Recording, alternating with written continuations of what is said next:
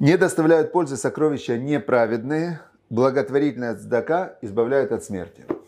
Перед человеком, который зарабатывает деньги, есть два выбора. Первый выбор – честно или нечестно зарабатывать. Второй выбор – когда ты заработал, помогать или не помогать. Говорит царь Соломон, если ты выбираешь нечестный способ заработка, гарантированно, что это не принесет тебе пользы. Будет обязательно какой-то головняк тебя ждет за нечестно заработанные деньги. Теперь, если ты заработал деньги, честно или нечестно, второй выбор – давать или не давать, помогать или не помогать. Он говорит так, если ты помогаешь, это спасает от смерти, польза будет. Если ты не помогаешь, вреда может не будет, но если помогаешь, польза будет точно.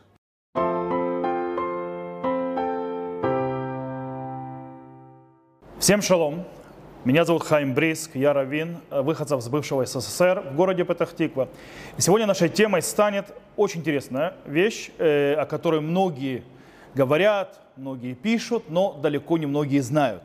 С этими э, темами есть огромная путаница. Мы поговорим о цдаке, то есть милосердие, милость, которую дают, и о Масер Ксафим, так называемая десятина. Э, так как у нас немножко ограниченное время, а об этих темах можно написать целые книги. Мы будем говорить тезисно. Мы выясним первое, что такое цдака, что это за заповедь, на кого он распространяется, кто считается человек бедным, которому нужно давать. Как лучше всего давать цдаку? Что делать с людьми, которые просят на улице деньги? И после этого постепенно мы перейдем на вопрос Маасер Ксафим. Маасер Ксафим мы увидим, что это часть законов цдаки. Как именно мы разберемся. И там мы разберемся, что такое Масер Ксафим, насколько он есть обязательство, обязанность сделать Масер Ксафим, кому дают Масер Ксафим, на что дают Масер Ксафим, как выделяет Масер Ксафим, из какой суммы, что идет, что попадает под это, можно ли использовать это для тех или иных нужд, можно ли платить детям за обучение из этих денег и так далее, и так далее, и так далее. Это станет нашей темой. Итак, начнем. Начнем с первого. Сама заповедь. Что такое заповедь Здака? Нужно понимать, что заповедь Здака является заповедью Торы. В ней есть два аспекта. Есть, с одной стороны, заповедь запрещающая, то есть, что человек не имеет права сжимать свою руку, быть жадным, не давать, и заповедь повелевающая помогать и поддерживать бедных и так далее. Более того, мы знаем, что это одна из фундаментальных заповедей, и у нее огромная-огромная важность. Мы знаем изречение Гмары в трактате Бааватра, Шакоша и Шакулани кенегит кола мецвод, то есть она стоит напротив всех заповедей. А также мы знаем, что человек, который дает сдаку, у него есть возможность, заслуги его дают такие, ему даются такие, что он может быть избавлен от смерти тоже. Как сказано в Мишлей, цдака тациль мимавет, то есть цдака может избавить человека и спасти от э, смерти. Мы об этом говорим и в молитве, в Йом Рошана, в Йом Кипур, у чува, у тфиля, у цдака, мы говорим зера. То есть и раскаяние, молитва и цдака они убирают плохой приговор. Также говорит Гмара Байватри в другом месте, что гдулат здака шемикаревит гиула. То есть здака настолько велика, что она приближает избавление. Итак, Цдака – это очень-очень э, тяжелая заповедь с точки зрения ее, э, ее э, важности и требования со стороны Всевышнего. И смысл этой заповеди – это помогать больным, старым, э, вдовам, сиротам и другим обделенных, у которых нет возможности себя содержать. По-настоящему смысл этого заповеди – это помогать нашим братьям, евреям, э, жить, э, иметь, э, скажем так, средства существования хотя бы минимальные для того, чтобы жить в почете, чтобы не быть э, обделенными так, что они должны э, не, не доедать, не, не допивать, и они будут ломухубадим, то есть неуважаемые. И... Более того, Э, нужно понимать, что самая великая цдака – это не дать деньги. Самая великая цдака – это вернуть бедному, обделенному человеку, который нуждается, в состояние, когда он может встать сам на ноги. Поэтому самая великая цдака – это помочь человеку устроиться с работой, помочь ему зарабатывать собственно, э, самостоятельно деньги, помочь ему быть э, нормальным членом общества, который больше не нуждается в других вещах и по помощи других. Но иногда Человек не может позволить себе это. Как бы мы ни хотели, мы не сможем его вернуть в, в лоно нормального общества с точки зрения возможности э, зарабатывать. Например, человек болен, человек инвалид, он не может, даже если сильно захочет, он не может зарабатывать деньги. В этом случае мы помогаем другими способами, деньгами, едой и так далее. То есть это о заповеди сдака. Теперь, нужно понять, кто является бедным, которому дают сдаку. И у нас есть правила, два, в принципе, основных правила по этому поводу. Первое правило, человек является бедным, если он не может себе позволить нормальное, минимальное существование – то есть, скажем так, а, базисные вещи, которые он может, еда, крыша над головой, э, одежда и так далее, так далее, как принято в месте и городе, и в стране, где он живет. По этой причине уровень сдаки и уровень э, бедного будет определяться в каком-то смысле прожиточным уровнем той страны, в которой он находится, как это определили. Если у этого человека нет этих денег, нет этих возможностей, он считается бедным, которому нужно полагаться от сдаку. Но есть люди еще другие. Есть бедные, которые богаты. Что так, о чем идет речь? Речь идет о человеке, который был богат. У него была жизнь, у него была роскошь, у него были машины, деньги и так далее. И вот он потерял все. Э, разрушилась его фирма, он э, потерял все деньги, и теперь он остался без ничего и не может жить то есть, так, как жил раньше. Цдака говорит, что мы обязаны дать этому человеку возможность жить так, как он жил раньше. То бишь мы должны помочь ему поддерживать тот уровень жизни, в котором он был. И это тоже цдака считается. Казалось бы, человек богат, то есть, допустим, он ездил на машине уровня, не знаю, на BMW, ему нужно поддерживать тот же самый уровень, чтобы продолжал ездить на BMW, а не на старенькой, не знаю, там, старенькой-старенькой машине. Теперь, но здесь есть две оговорки, когда мы это делаем. Первая оговорка, если нету других бедняков, которые еще не получили деньги. Если есть люди, которые бедные, действительно бедные, и они еще не получили минимального, то есть прожиточных э, э, вещей, которые должны положить, и у нас есть такой богатый, то эти бедные ему предпочтительны, и он после них стоит в очереди. Теперь, есть еще одна вещь. Мы должны этого богатого, который потерял свой э, уровень, приучать все-таки жить простым, э, простой жизнью. Он должен привыкнуть к тому состоянию, в котором он находится. Поэтому, если э, у нас мы видим, что его состояние временное, то есть не вечное, то мы должны его поддерживать временно в этом состоянии, пока он не вернется назад в то состояние, в котором он был. И тогда, кстати, будучи богатым, он начнет давать сам сдаку, и это очень важно. С другой стороны, если возвращения нет в его положение, то в этом случае он должен привыкать к тому, что он беден, то есть или не беден, он может быть абсолютно обыкновенным человеком. У него хватает денег на, мини, на тот минимум, которым прожить, но у него не хватает быть богатым. В этом случае он должен привыкнуть жить простым путем. Теперь, э, один из важных вопросов, как мы даем через кого, как правильно ее раздавать. И там есть очень много-много-много интересных аспектов, потому что есть вопрос, также я сам раздаю, или я лучше отдать организации или габаим, то есть люди, которые ответственны за раздачу сдаки, и чтобы они раздавали. Э, когда иду по улице, мне протягивают руку. Давать, стучаться в двери, дать или нет, сколько дать и почему. Это очень важный аспект, потому что здесь все может подняться и упасть. Почему? Если человек, у нас есть важное правило, если человек дает сдаку тому, кто не нуждается в ней, тому, кто не полагается ему сдаки, то он не исполнил какой заповедь, он подал просто так ее. А есть мнения, которые говорят, что он не только не исполнил заповедь, он еще сделал нарушение он э, как бы обворовал в каком-то смысле бедных, кому да полагается. Поэтому с этими вещами нужно быть очень аккуратными и нужно понять, как правильно раздавать и как правильно себя вести. Самый лучший момент для раздачи задаки – это раздавать через габаев и организации, которые проверены, которые известно, что они кошерные, что они честные, что они мудрые, умеют распределять сдаку, не, делают, не раздают им всем попало, для того, чтобы не попасть в просак. В одной стороны, чтобы не было, вы даете сдаку. Есть организация, которую вы даете сдаку, и вы 99% этой сдаки идет в зарплату тех, кто ее собирает. Только 1% идет бедным. Это неправильно. Конечно, можно, чтобы собирающие сдаки получали, под заку получали какие-то деньги от этого, но оно должно быть разумным по причине того, что бесплатно человек не может заниматься задакой бесконечно. Он должен, должен тоже чего-то кушать и есть. Поэтому можно брать какую-то сумму для, для своих занятий, но не забирать почти все у бедных. Это неправильно. А есть многие э, организации, которые вообще делают это бесплатно. Итак, почему нам нужно лучше отдавать организациям или габаям? Во-первых, как мы сказали, человек не, мо, не умеет э, правильно проверять бедного. То есть, да, он достоин, недостоин, может ему не полагается цдака, и тогда мы попадаем в просак, потому что заповедь мы исполнили, а может быть даже сделали нарушение.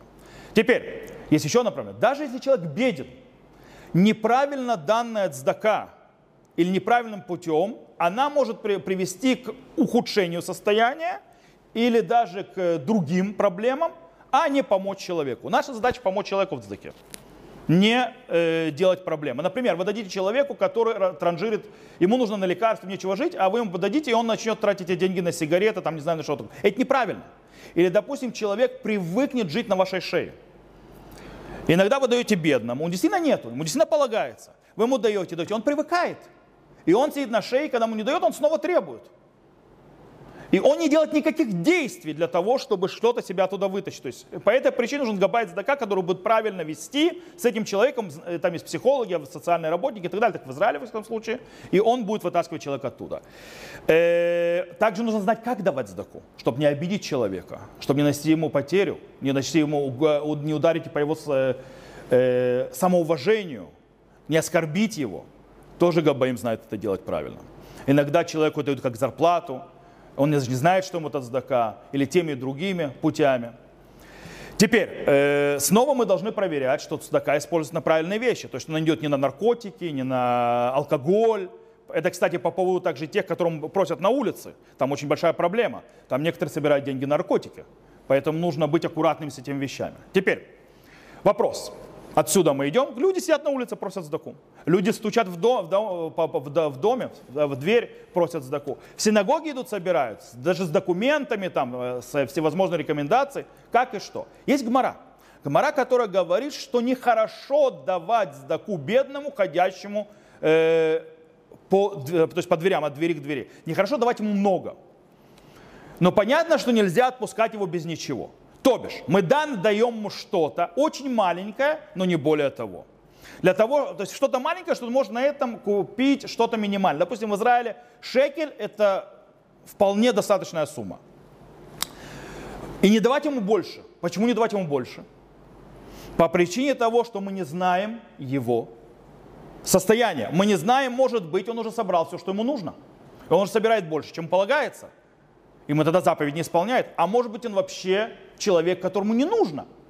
И он не, не по-настоящему не считается нуждающимся. И тогда мы даем снова в пустоту. То есть заповедь не исполняем, может быть, даже нарушаем. По этой причине с этим нужно быть аккуратно, и поэтому мы не даем каждому встречному поперечному. Также мы э, уверены, мы еще будем сейчас скоро поговорим о то, что называется, у кого первенство в сдаке, кому раньше дают, а кому позже. То есть у вас два разных бедных, вы не можете дать дво... обоим. Что вы делаете? Какому из них вы даете? Это первенство в сдаке. Мы не знаем, если у этого пришедшего и просящего первенства над тем, кто может быть рядом с тобой, у него есть первенство другое. И ему полагается больше сдака, чем этому. И это очень важно. По этой причине что мы делаем? Мы делаем, даем ему чуть-чуть, и все остальное, то, что мы обязаны, даем в другое место. Теперь, тут мы уже начинаем немножко затрагивать Маасер Ксафим. Допустим, человек, должен, который обязан будет выделять Маасер Ксафим, мы об этом поговорим, скоро объясним, как, что и почему. Но он должен выделять Маасер Ксафим. Так лучше всего, что Маасер Ксафим он выделит и отдаст на проверенные вещи, в проверенные места. И когда приходит ему э, бедный тут, там он маленькую сумму оставит, там, допустим, тут шекель, там шекель, тут доллар, не знаю, в Америке, там доллар и так далее. То есть по мелочи дать.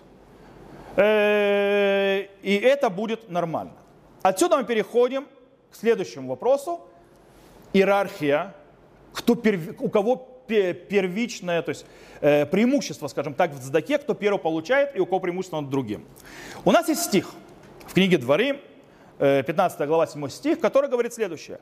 «Если же будет у тебя нищий кто-либо из братьев твоих в одном из врат, врат твоих, в земле твою, которую Господь Бог твой дает тебе, то не жесточи сердце своего и не сожми руки своей, твоей перед нищим братом твоим. В то, здесь в, стих, в стихе мы учим то есть три основных уровня. У нас есть нищий, упоминаем в стихе, который стоит на первом месте. Второй у нас есть из братьев твоих, то, что называется один, то есть мехада хиха, то есть второй уровень. И дальше в одном из врат твоих. Давайте разберем. Итак, первый уровень, это то есть, называется первый фактор. Ивьон, нищий. Кто имеется в виду? То есть, ну, он, у него самое первичное первенство во всем. Он стоит на первом месте э, перед всеми остальными нуждающимся. Поэтому э, и, также, даже у нуждающихся есть тоже своя иерархия. Например, нищий. Мы, человек, который нуждается в еде, у него, он раньше стоит в иерархии, че, то есть для получения, чем человек, нуждающийся в одежде. А человек, нуждающийся в одежде, стоит в иерархии выше для получения, чем человек, нуждающийся в мебели и так далее, и так далее. То есть есть определенная иерархия. То есть, потому что еда это, это то, что человек вообще без этого существовать не может. Одежда это второе, потому что на улицу в об, об, обносках тоже тяжело выходить. Э, мебель это уже ниже. Это первый критерий. Второй критерий. Мехад ахиха. То есть из братьев твоих. Мы говорим, что родственники, они первичнее всех в цдаке. Им полагается первое. Кстати, не только цдака, и также то, то же самое система и на Масер Ксафим. Потому что снова Масер Ксафим вытекает из цдаки. По этой причине родители, мы о них вообще поговорим отдельно, в конце мы закончим этим, э, давать сдаку родителям, или Масер Ксафим родителям. Родители, они раньше э, детей, взрослых детей, своих человека. Теперь, дети человека, если то есть родители, нет проблемы с родителями, следующие идут по иерархии дети – и они стоят раньше, чем братья человека, братья или сестры. После этого идут братья и сестры в иерархии. Они стоят первичнее, чем их дяди и тети человека. После этого дядя и тетя человека, они являются более близкими, чем вот двоюродного братья. Я думаю, иерархия понята. То есть от более ближнего и дальше, когда э, род, родители стоят на самом первом месте. Отсюда мы идем к третьему критерию. И это бейхат шарыха в, э, в одном из врат твоих стоящих. И есть тут правило, анией ирха кодмим леоней, то есть э, аем кодмим, то есть бедняки твоего города, они первичнее. То есть жители, бедные жители твоего города, твоего окружения, они даже не родственники, они первичнее и стоят раньше, чем бедняки или нуждающиеся из другого города, тем более с другой страны. Это третье правило. То есть у нас есть три критерия. Теперь, понятно, что первый критерий, нищий, стоит над вторым критерием, брат твой. И брат твой стоит выше критерия, э, один из врат твоих, то есть имеется в виду бедняки твоего города. Когда идет, э, то есть когда два э, из этих критериев между собой стоят в противоречии, то мы идем и строим по, по, по величине. Для примера приведу. Например, есть два человека нуждающихся. Один из них брат человека, а второй его кузен, двоюродный брат. Теперь, у них одинаковый экономический уровень, у них а, одинаковые проблемы. В этом случае, если проблема одинаковая, то есть нищие одинаковые, спускаемся на следующий уровень. В следующем уровне у нас есть брат и кузен. Брат стоит на первом месте перед кузеном, поэтому дают брату. А, например, если у нас есть брат, и кузен, когда кузену нечего есть. Просто нечего есть. А брату тоже у него тяжелая ситуация, но ему, ему, не, он, ему он не может заплатить, допустим, за квартиру по-человечески. То вопрос, кто первичен? В этом случае его кузен более нищий. Он стоит на первом месте, потому что он поднимается в категорию нищие, у которого нет еды. Поэтому ты даешь сначала кузену, а потом на втором месте становится брат. Сказал, когда происходит, то есть у нас есть критерии, по которым мы должны играть. Это очень важно. Еще очень интересный момент, то же самое, кстати, с городом. Приходит ко мне, допустим, два человека бедных с одинаковым экономическим состоянием, у этого одни и те же проблемы, когда один из моего города, или, допустим, мой сосед, а второй с другого города, или, допустим, живет в соседнем квартале – то тот, который мой сосед или с моего города, он первичный, чем тот, который живет в другом квартале или в другом городе. Это тоже говорите. Кстати, а когда пограничная система? Иногда бывает, что система, то есть не совсем, то есть четко. Есть их экономическое положение очень близкое. Тут дается уже человеку решить, кому предпочтительнее дать. Окей, теперь отсюда мы перейдем к следующему моменту, очень интересный, который в стихе поднимается. Он, четвертый так называемый критерий, написано барцеха, то есть да, в земле твоей. Из этого учат Аллаху, что бедняки земли Израиля, они первичны беднякам или нуждающимся в, за границей. Потому что барцеха. Э, кстати, есть очень интересный момент, что иногда очень хороший друг, очень близкий друг является первичным, и он, более, он проявляется как будто родственником, а иногда даже ближе родственников. Это тоже. Поэтому э, отсюда мы переходим к еще одному моменту, который связан с, допустим, давать деньги на ишивы. Деньги на ишивы, деньги на колели, деньги на всякие то есть, организации, так, так, так, таковые другие. Тут есть очень интересный момент. Приходят ко мне две ишивы. Одна просит денег, вторая просит. Кому я отдаю? Здесь тоже срабатывает тот же момент. Мы идем по близости. Что такое близость? Близость это не только родственная, но и идейная. То бишь тот, кто мне ближе с идеями, его, то есть те, которые идеи его ближе, то Ишивы, с точки зрения подхода, того или другого, идеологии, то он считается мне ближайшим, чем второй, который более отдаленный от меня с точки зрения идеологии. Поэтому я даю тому, кто мне ближе с точки зрения идеологии. Теперь, иногда, допустим, у меня есть две ишивы или два колеля в моем городе, э, точнее, прошу прощения, одинаковые идеологии. Оба мне подходят. Кого мне выбрать? Если этот коль ишива с моего города, я даю, и, а, а второй с другого города, я даю тому, который в моем городе. То есть та же самая система. И отсюда мы переходим непосредственно к Маасер Ксафим. То есть, в принципе, все правила, кому давать, как давать, кто считается бедным, как разделять, через кого давать, какая иерархия, это все относится также к Масер Ксафим, потому что Масер Ксафим является частью заповеди Здаки, но имеет свои отличия. И сейчас мы об этом поговорим. Глобально нужно знать, в заповеди Цдаке, Цдака есть три уровня основных. Во-первых, есть самый высокий уровень с точки зрения айн яфа, то есть, да, как говорится, а, от, от всего сердца, то есть э, щедро раздавать. Это до пятой количества своего имущества, до 20% своего имущества. Выше 20% своего имущества от 1 пятой давать нельзя. По причине того, что это считается уже преступлением, потому что сам себя делаешь бедняком. И в чем это смысл? Второй уровень, это называется меда бейнунит, то есть да, средний уровень. Так называемая десятина, 10%. То есть отсюда идет э, э название Маасер Ксафим. Меньше него, то есть 5% и ниже, является Айн Раа, то есть, скажем так, э, жадненько, то есть жадный человек, дающий. Конечно, лучше всего не быть жадным. Теперь, это глобально три уровня. Теперь давайте разберемся. Маасер Ксафим – это заповедь чего? Это заповедь Торы, это закон мудрецов или что это? Насколько у него сила и обязанность, на что это влияет? Начнем с одного первого. Есть мнение, которое говорит, что Масер Ксафим это закон Торы, закон Здаки. Масер Ксафим это вид, э, как дают Здаку, то есть 10%. Это просто объясняется, как это делать. Но это та же -то заповедь Здаки, она из Торы. Кстати, так можно понять Рамбама. Поэтому Рамбам и потом Шурханарух не привели в законах Здаки законы Маасера. Они это приводят как один и тот же закон. Они их не разделяют. С другой стороны, есть те, которые считают, что это вообще обязанность мудрецов. Нет обязанности давать массер. Сторы. Это обязанность, обязанность, которую постановили мудрецы. Но больше всего считают, что речь идет даже не о законе мудрецов. Маасер Ксафим является обычаем. Минхаг. Не обязанность Торы и не обязанность мудрецов. Это минхаг, обычай. Понятно, что дающий Маасер Ксафим исполняет заповедь Цдака из Торы. Но сколько давать этой цдаки, то есть 10% так называемых, это и есть обычай. То есть обычай как давать, он называется Маасер Ксафим. А по-настоящему человек исполняет заповедь цдака, цдака в любой сумме, которую он дает. Кстати, на что это влияет?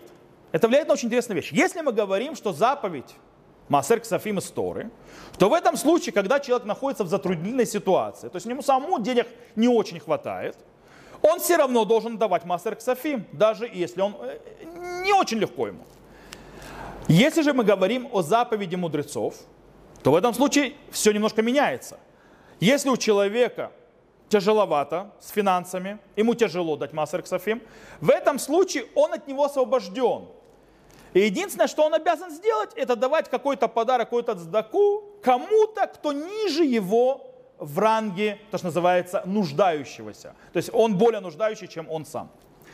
Но если мы говорим о минхаг, что это обычай, то вообще человек, у которого есть трудности с, даже немного трудностей с финансами, ему тяжеловато, он полностью освобожден от Маасер Ксафим он никому ничего не должен. И в этом случае Маасер к Сафим, он вообще относится, если мы идем по пути, что это да, обычай, Маасер к Сафим говорит только о нормативном человеке с нормальным доходом, у которого на все то, что ему надо в базисном плане, хватает.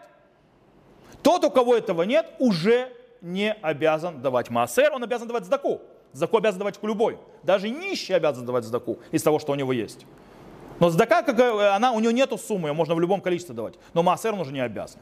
Теперь, какие деньги обязан, то есть каких денег выделяют массер, из чего? Очень много ошибок есть, и очень многие люди, я встречался с людьми, которые э, отдавали так, что в конце концов делали проблемы бюджету собственной семьи. Это неправильно. Мы вообще разберемся, то есть, да, правильно ли давать сдаку, когда у тебя минус в банке. Или когда у тебя не хватает на, на собственные базисные вещи. Как это делать, что делать. Начнем с того, какие деньги вообще облагаются Ксофим. По-настоящему э, любое, э, Массер Ксофим вообще снимается с Равахим. Равахим это то, что называется э, доходы. Доходы, которые, не, которые являются доходом, какая-то выгода или что-то. Допустим, человек получает наследство, зарплату, э, ведет бизнес, у него есть дивиденды от, биз, от бизнеса, подарки, э, всевозможные дотации, э, выплаты, если его уволили, выплаты, если попал в аварию и так далее, и так далее. То есть все это считается ревах. Из этого всего выделяется Массер Ксафим. Мы сделаем несколько интересных примеров для того, чтобы понять, э, как, на что точно дает и какие деньги попадают под э, в подарках и так далее. Для того, чтобы понять принцип. Подач, э, жених и невеста, которые получают подарки на свадьбу, должны ли отделять Массер Ксафим от этих подарков? Есть в этом то есть, разные то есть, мнения, но на Галаху принято следующее что только то, что дало деньгами, то есть там деньги, чеки и так далее, от этого выделяется Амасер Ксафим. То, что было подарено в вещах, имуществе и так далее, которые, да, несут денежный эквивалент, которых, да, есть денежный, э, как бы, они стоят денег, из них мастер не выделяется. Мастер выделяется только то, что считается деньгами. Чеки, наличные и так далее, то, что было дано. Теперь, если я дал человеку деньги что-то купить, Допустим, я дал человеку, купи себе, пойди костюм. Должен ли он из этих денег выделять массер? Нет, он не должен. Потому что это не считается ревах, это не считается заработок. Ему дали купить что-то, он тратит на, куп... на, это, на эту покупку. Теперь, если он купил эту вещь, и у него остались деньги из того, что ему дали, то в этом случае, если тот, кто дал деньги, разрешает ему и согласен, чтобы деньги остались у него, о, это уже доход определенный, из этого он, да, должен выделять массы. Еще один вопрос, который появляется. Детям, которым дают, то, что называется майкис, которым дают э, карманные деньги. Нужно детям выделять массер или нет из этих денег?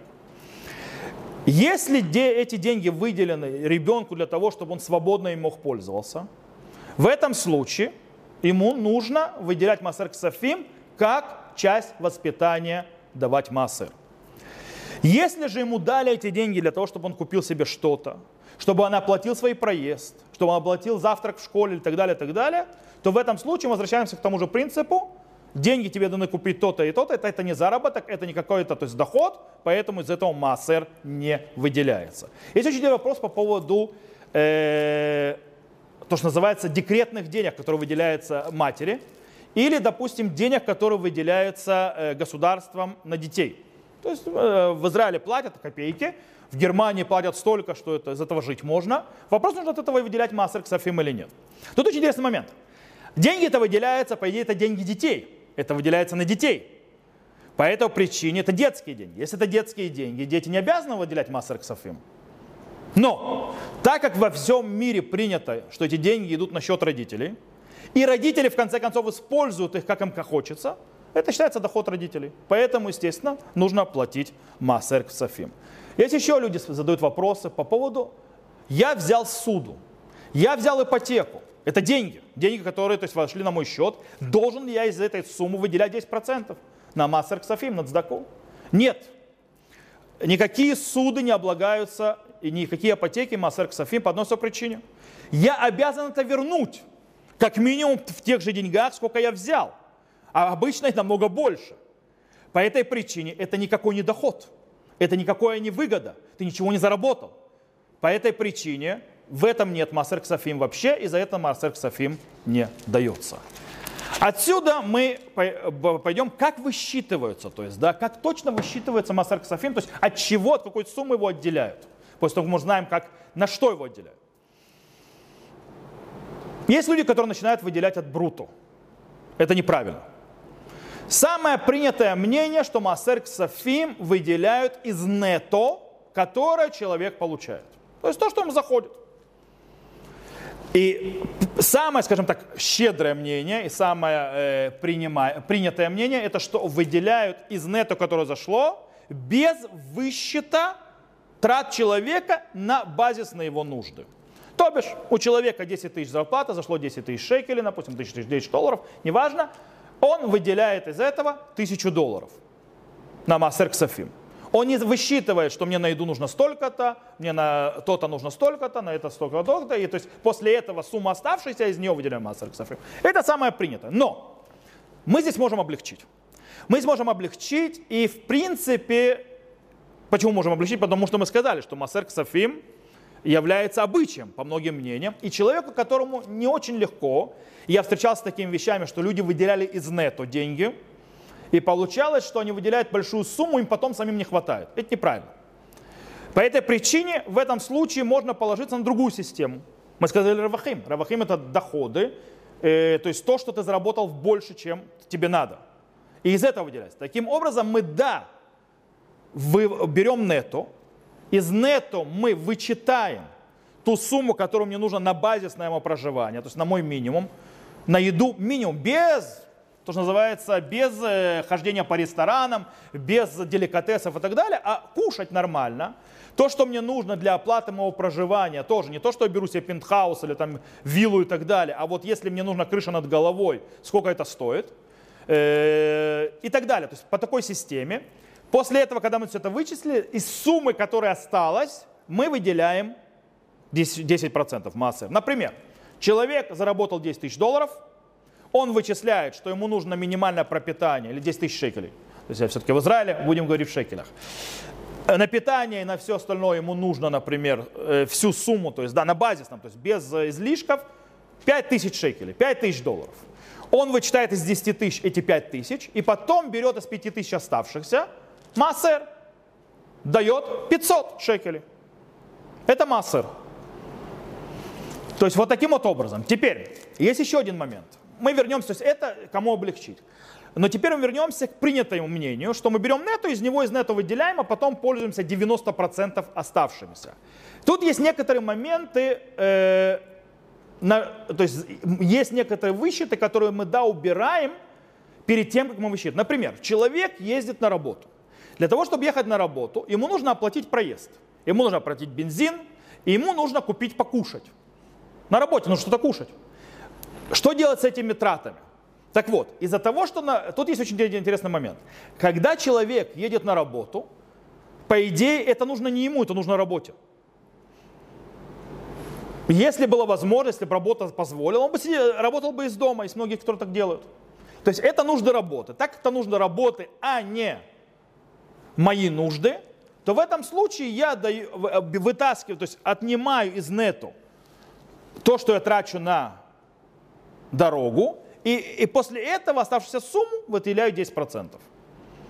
Теперь, а кушать, то, что я потрачу на, на еду на работе, мне нужно, я кушаю на работе, это же вроде для работы? Нет, потому что ты будешь кушать как на работе, так и дома. Это твои уже нужды, это не нужды работы. Потому если бы ты не поехал на работу, все равно бы ел, ты бы не был бы голодным. По этой причине это не убирается из э, нету. Теперь, как вычисляют из э, человека, который откладывает деньги? Он откладывает деньги на накопительные программы и так далее. Как там все высчитывается? Во-первых, стоит, когда выделяешь деньги на накопительные программы, на пенсионные программы, нужно вкладывать тоже эти деньги, из которых массер уже отделен. Если у меня нет возможности отделить массер, например, мой работодатель платит определенную сумму, и определенную сумму, допустим, пенсионный фонд плачу я. Мой работодатель платит э, то, что называется керный штальмут. Керный штальмут, то есть э, такой вот фонд для повышения квалификации. Э, он платит часть, и я плачу часть. То есть э, я не могу знать, какую сумму он заплатить. У меня нет этих данных. Я не могу вычислять из этого правильную десятину. Что мне делать? Ответ очень простой. Тогда мы вычисляем десятину из того, что мы получаем на выходе.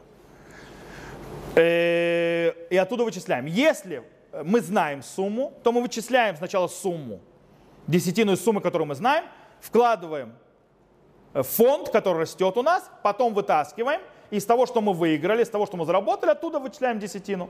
Не из всей суммы, а только от того, что заработали. Если же мы не знаем, то все, что вкладывается, потом, когда выходит оттуда, мы отчисляем от той суммы, которую мы получили, десятину. Теперь есть вопрос очень интересный с акциями. У человека есть акции. Как выделять там десятину? Допустим, у человека есть акции одной фирмы и другой фирмы. Одни акции заработали, другие акции проиграли. Здесь он получил деньги, здесь он потерял деньги. Что делать? По идее, там, где он заработал деньги на акциях, он должен из этого заработка, из этой суммы, которую он получил, больше, чем он вложил, выделить 10% для массера. Но если он проиграл, если он потерял деньги, понятно, что ничего никому не должен. Теперь, но у него акции есть, бывают такие и такие. Что делать? Как мы вычисляем? Есть те, которые проиграли акции, есть те, которые выиграли. В этом случае мы все складываем вместе. И если в общем итоге я выиграл, то я беру этот выигрыш и выделяю из него массер. Если же в общем знаменатель я в конце концов потерял деньги, то я не выделяю массер. Теперь еще один вопрос. Человек говорит, у меня сейчас есть деньги. Я готов положить сейчас деньги, и это будет как бы, я даю взаймы массерам, тогда, чтобы меня это освободило в следующий месяц. Например, человек, у него массер каждый месяц тысяча шекелей. Он 10 тысяч каждый месяц получает, у него тысяча шекелей массер, месячно. Сейчас у него вдруг в руки попало, он может сейчас положить 10 тысяч в этом месяце. Может ли он положить сейчас 10 тысяч и 10, следующие 10 месяцев не давать ничего? Аллаха говорит, он может. Если его массер, который по его доходам обязывает 1000 шекелей в месяц, не больше, он может, то, что называется, дать взаймы массеру. Он сейчас кладет всю сумму, 10 тысяч, и потом 10 месяцев не дает массера. Э, еще один вопрос, как вычислять эти 10%? Можно делать приблизительно или нужно делать, то есть до копейки высчитывать? В принципе, лучше всего высчитывать до копейки. Почему? Есть очень интересный момент. Есть, э, наши мудрецы говорят, что масс, е, Всевышнего испытывать нельзя. То есть не, нельзя ему делать, то есть э, вот он обещал то-то и то-то, а ты говоришь, ага, сейчас я тебе буду вот делать, чтобы получить это благословение, и посмотрим, дашь ты мне это благословение или нет. Это запрещено делать. Кроме одного момента, кроме Маасер Ксафим. Маасер Ксафим Всевышний сказал, испытайте меня. Там сказано, дай массер для того, чтобы обогатиться. Так сказал Всевышний. Говорит, испытайте меня, то есть дайте массер, я вам обещаю, что вы обогати, обогатитесь. Так вот, чтобы это благословение сработало, чтобы можно было испытывать, нужно давать точно. Точно, до копейки. Но в принципе можно и давать приблизительно.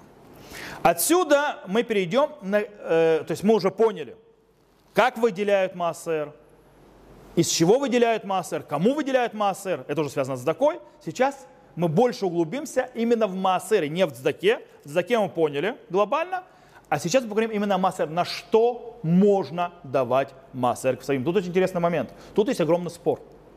Есть мнение, которое говорит, Марсер к Софим нельзя давать ни на какие нужды, даже для заповеди, кроме бедных. Маасер Ксафим как таковой идет только на нужды бедных, а тем более, больше еще в приоритете, нужды бедных, которые учат Тору. На все остальное Маасер не дает. Допустим, нужно построить синагогу, отремонтировать синагогу. Можно ли дать Маасер на это дело? По мнению, которое сейчас представ, показал, нельзя. Это деньги бедных. Есть другое мнение, которые говорят, что можно использовать Маасер на любые нужды которые являются заповедью. То бишь на все нужды цдаки, например, то есть бедным, человеку, которому нуждающийся, он, потому что он больной, на лекарства и так далее, хотя он не бедный, и на разные другие вещи, и, естественно, на строительство синагоги, на строительство колля и так далее. Но приоритет всегда будет у бедного, а тем более у бедного учащего Тора. Он всегда будет стоять на первом месте, а все остальное потом. Это иерархия Массер Ксафим. И это принято, скажем так, это принятый обычай. Принятый обычай действительно мы даем на любое э, благое дело, на любую заповедь, когда бедняки, и тем более, бедня, а тем более люди бедные или не нуждающие, изучающие Тору, стоят в приоритете, у них первое, э, скажем так, первичность в этом. Они первые, кто на первом месте стоит. Есть еще один вопрос, очень часто задающийся, и тоже нужно знать по поводу Маасер Ксафим. Можно ли покупать из денег Маасера с книги святые? Они будут стоять у меня, но я их буду давать всем пользоваться. Действительно, раньше на это разрешали делать, давать Маасер Ксафим по одной причине. Книги были очень дорогие, и они были очень редкие. Их было тяжело достать, до них должно было, было много было платить денег – Поэтому многие пользуются общественными книгами, и это, да, то есть понятно, когда я покупаю книги, и все могут пользоваться, есть в этом масса. Но сегодня, слава Богу, мы живем в другой ситуации. Сегодня уже есть в интернете куча текстов. Э, можно найти прямо целые тексты, книги, и все что угодно. Э, и книги уже не настолько дорогие, можно все достать. По этой причине э, сегодня эта система не работает уже. На это мастер сегодня не дают. Кроме случая, например, что книга редкая, или если человек отдаст Масер к Софим, то у него уже не будет денег купить эту книгу, а он хочет ее учить, в этом случае да, можно облегчить и да, разрешить использовать Масер к Софим для покупки этой книги, для разрешить другим пользоваться. Теперь, есть вопрос, который говорят, э, а можно ли исполнить заповеди свои личные? Посредством Масер Софим купить мезузу, повесить в доме, купить филин, у меня здесь были случаи, допустим, в синагоге, когда я заметил это, что люди покупали, давали деньги за то, что они поднимаются к Торе, из Масер Ксафим. Можно ли это делать вообще? Так вот, ответ очень простой. Нет, нельзя исполнять личные обязанности, которые обязываете от Тора, за счет Масер Ксафим. Нельзя покупать себе тфилин или мезузу, или оплачивать поднятие к Торы, к Торе из Масер Ксафим. Это твои обязательства, это твои расходы. Это не связано с Масер Ксафим. Что да, можно. Можно купить мезузу бедному, у которого нет денег на эту мезузу, или купить филин нуждающемуся, у которого нет возможности достать этот филин. В этом случае, да, это можно давать из массера, потому что это задака, это для выполнения заповеди. Есть еще один момент. Есть же заповеди, которые связаны с давай, э, э разда, раздачей задаки. Например, подарки бедным в Пурим. Или дать половину шекеля, махацита шекеля, помним память махацит шекеля, тоже вид сдаки. Или, допустим, капорот, то есть, да, капорот, который используется э, в искуплении перед Дом Кипуром, можно ли на их пустить на них мамасар ксафим? Вроде то, это же зака, нет? И в этом случае нет. Нельзя. Потому что твои личные обязанности, это твоя личная цдака без связи с массером. Но человеку, допустим, нету денег. Ему тяжело, то есть дать и массер, и сделать эти же заповеди тоже. В этом случае можно облегчить с махацита шекелей, половина шекеля, потому что все равно это память, это не такая обязанность сегодня, и с капорот. То есть, да, капорота тоже, в принципе, обычай, а не такая уж обязанность. А вот с Пуримом, когда это часть заповеди, связанная с праздником, это намного более проблематично. В этом случае можно дать двум бедным по минимальному мнению, допустим, человеку тяжело, Масер Ксафим нужно, он дает по минимальному мнению, выделяет Масер Ксафим, то есть, допустим, дает там шекель там, или 20 шекелей и так далее, или там 20 долларов, а потом добавляет им, если он хочет, из Масер прошу прощения, 20 шекелей это уже много. В принципе, можно дать даже 10 огород в Израиле по закону, потому что нужно прута дать. Мишна Бура говорит, что можно дать прута, прута это минимальные, то есть деньги, он дает этот минимум двум бедным, а потом добавляет им из Масер Ксафим. Это становится ему проще. Теперь вопрос про других людей. Человек, которому тяжело выделять Масер Ксафим. Ему нелегко экономически. У человека, который есть минус в банке. Человек, который должен денег. Как с ними? Начнем с человека, который сам нуждающий, человек, у которого нет денег. Если у человека нет денег для того, чтобы обеспечить свои минимальные нужды, он полностью освобожден от массера. Он не обязан давать ни копейки в массер, он должен давать сдаку по минимуму, насколько может. Но массер он не должен давать, и когда Всевышний даст ему достаток, тогда он начнет давать массер. Когда у человека временные трудности, то есть раньше он мог давать, и потом может давать, но сейчас не может. Сейчас проблемы. Что с массером?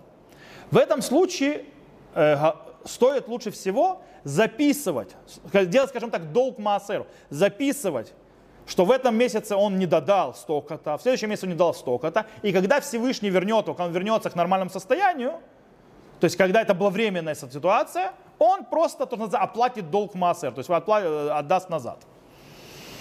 Когда у человека есть долги, человек должен, должен там деньги тому, тому, тому и заплатить массер. Вот сейчас у него есть возможность заплатить э, дателя массер или заплатить долги. Что первично?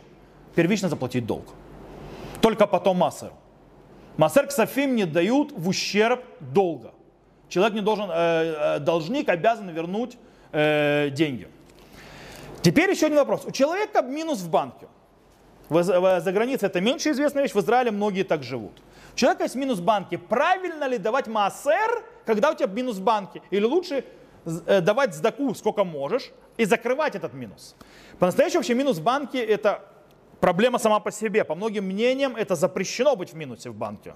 По причине того, что когда ты берешь минус в банке, тебя снимают процент.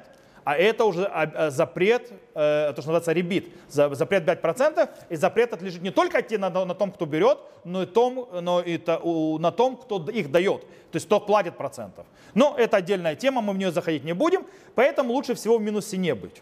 Поэтому человек, который в минусе, пусть сначала закроет минус, а потом будет массер им давать. Но если у человека минус не из-за прожиточного, то есть нужд, а из-за того, что он тратит деньги на всякие ненужные вещи – разбрасывается деньгами, бросает их на вещи, которые, скажем так, не вещи первой необходимости, иногда даже не вторичной необходимости. Прошу прощения. В этом случае мы не можем ждать, пока у него закончится, то есть пока у него он освободится, минус закроет. Нет, тогда в этом случае он должен давать мастер Ксафим, как и полагается. Теперь, есть еще один вопрос. Человек готов дать мастер Ксафим не деньгами, а работой. Например, есть человек нуждающийся, ему нужно, допустим, починить электричество. А есть электрик, который говорит, я тебе починю, и это будет массером. То есть, если сделать это бесплатно, это мой массер. Можно это делать или нет? Можно. Но есть для этого несколько условий. Первое, что действительно этот бы человек, который нуждается в помощи, э, в работе, допустим, починить электропроводку, он действительно по-любому бы нанял бы кого-то, потому что ему нет выхода. Ему нужно начать нанять кого-то. В этом случае, да, ты даешь ему массер. Но теперь, как я его вычисляю? То есть сколько это должно быть? То есть, допустим, я должен тысячу шекелей, а работа на тысячу шекелей. То есть отдал ли я весь массер? Не совсем так. Нужно вычислять эту работу по минимальной стоимости ее на рынке. То есть, допустим, если эта работа стоит на рынке минимальной стоимость 800 шекелей, а твой массер 1000 шекелей, ты еще обязан массеру 200 шекелей. Более того, даже если ты получаешь эти 800 шекелей, ты не можешь высчитывать все эти 800 шекелей как массер, потому что это заработок, который бы тебе пришел. И из него бы тебе надо было отдавать массер. Поэтому должен, э, то есть ты можешь э, то есть высчитывать только 90%. То есть нужно из этих 800 шекелей вы убрать 10%, 80 шекелей, и тогда у тебя остается 720 шекелей. И до 1000 шекелей ты должен еще должен массеру. То есть так это работает. Теперь, э, здесь мы уже подходим к концу. Мы поговорим о двух важных вещах. Первое, помощь детям, может быть массер, и помощь родителям. По поводу детей. Э, то, что мы платим за детей разные вещи, кружки и так далее, кормим, одеваем, поем, можем ли мы считать это массер? Ведь дети нуждающиеся. Так вот, Галаха говорит очень просто. У мудрецов сказано, что до 6 лет родители обязаны кормить и обеспечивать детей. Мудрецы э, подняли эту планку выше, до 13 лет, а сегодня галактические авторитеты подняли это еще выше, и также государство, до 18 лет. Так вот, до 18 лет это обязанность родителей кормить своих детей. И, э, э, их обеспечивать, кормить, одевать. И поэтому, так как это твоя обязанность, ты не можешь исполнять обязанности свои за деньги Маасера. Поэтому нельзя давать Маасер ни на учебу, ни на еду и так далее детей, выделять это из Маасера. Ты должен за своих денег. Но э, человек, который не может, если он будет выделять Маасер, он не сможет прокормить своих детей, не сможет оплатить им учебу. В этом случае он бедняк. Он бедный человек, ему не хватает на базисные нужды. И в этом случае он освобожден от Маасера, не должен платить. Вопрос, можно ли платить массер за изучение Торы детей? Тору учат, дети учат Тору, то есть за деньги в кружки, в ешивы и так далее. Можно ли платить из массера? Ответ тоже нет. Обязанность каждого отца и каждого родителя обучить своих детей Торе. По этой причине, причем он или сам обучает, или обучает посредством человека, э, другого, которому он платит. Поэтому это обязанность. Это нельзя платить из массера. Э, это по поводу, то, что называется, детей до 18 лет. Дети старше 18 лет, дети, которые в браке. Если я им помогаю экономически, является ли это массером? Могу ли я брать из массера? Здесь есть очень важный критерий.